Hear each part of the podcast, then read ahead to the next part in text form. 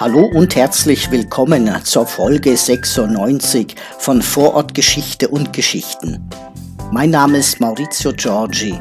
Ich bin stellvertretender Museumsleiter im Bezirksmuseum des 15. Wiener Gemeindebezirks. Und der heißt Rudolfsheim 5 Haus. Heute geht's um eine Kirche als Denkmal.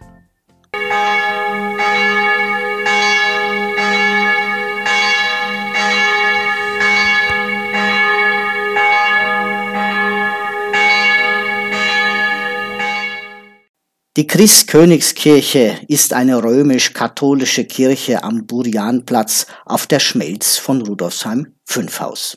Initiiert wurde der Bau der Kirche von Hildegard Lea Burian. Sie war Sozialwissenschaftlerin und österreichische Politikerin mit Fokus auf soziale und wirtschaftliche Verbesserungen. Als nach dem Ersten Weltkrieg überall Not, Verwundung, Arbeitslosigkeit und wirtschaftliches Elend herrschten, rief sie 1918 den Verein Soziale Hilfe ins Leben. Als die Situation sich verschlimmert, gründete sie am 4. Oktober 1919 mit Unterstützung des Prälaten, katholischen Theologen und Ministers für soziale Fürsorge Ignaz Seipel die Schwesterngemeinschaft Caritas Socialis.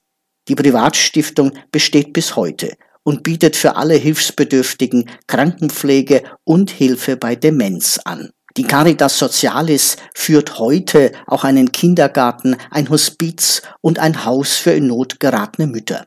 Darüber hinaus bietet sie auch Besuchs- und Reinigungsdienste als Unterstützung für zu Hause an. Als am 2. August 1932 Altbundeskanzler Ignaz Seipel stirbt, regte die Sozialpolitikerin Hildegard Bojan an, eine Kirche bauen zu lassen. Sie sollte als Dr. Seipel Gedächtnisbau an ihn erinnern. Im Februar 1933 stand die Finanzierung fest.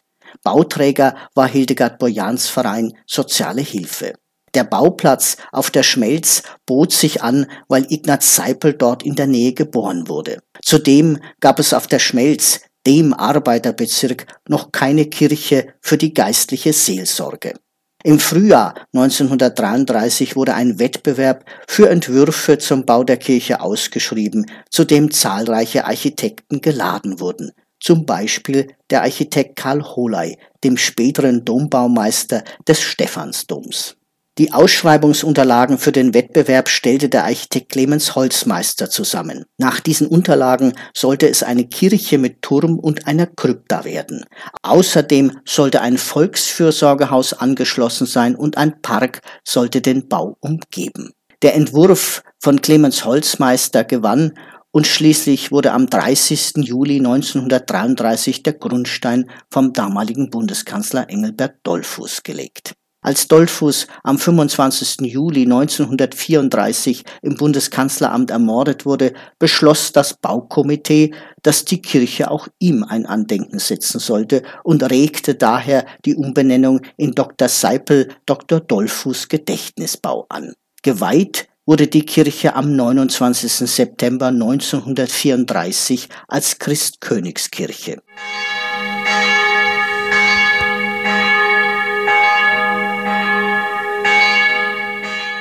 Beim Eingang der Kirche erinnert eine Inschrift auf einer Bronzeskulptur an eben jene beiden Bundeskanzler. Eine Tafel verdeckt genau jene Inschrift und stellt den religiös-sozialen Gedanken von Hildegard Bojan wieder in den Mittelpunkt.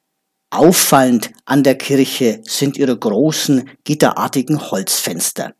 Einen Turm hat sie nicht. Die Glocke pendelt in einer Überdachung mit Aussparung direkt über dem Eingang.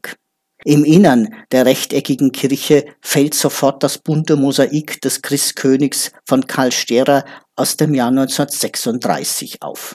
Bemerkenswert ist auch die Stuckdecke von Gudrun Baudisch und Karl Jamöck mit zahlreichen Elementen in Kreuzform. Die Glasmalerei an den Fenstern links und rechts wurde von Karl Haug entworfen und von der Tiroler Glasmalereianstalt aus Innsbruck ausgeführt. Den Kunsthandwerksbetrieb gibt es heute noch. Er besteht seit 1861 und hat über 4000 Kirchen weltweit ausgestattet. Die Orgel der Pfarrkirche stammt vom Wiener Orgelbauer Johann Kaufmann.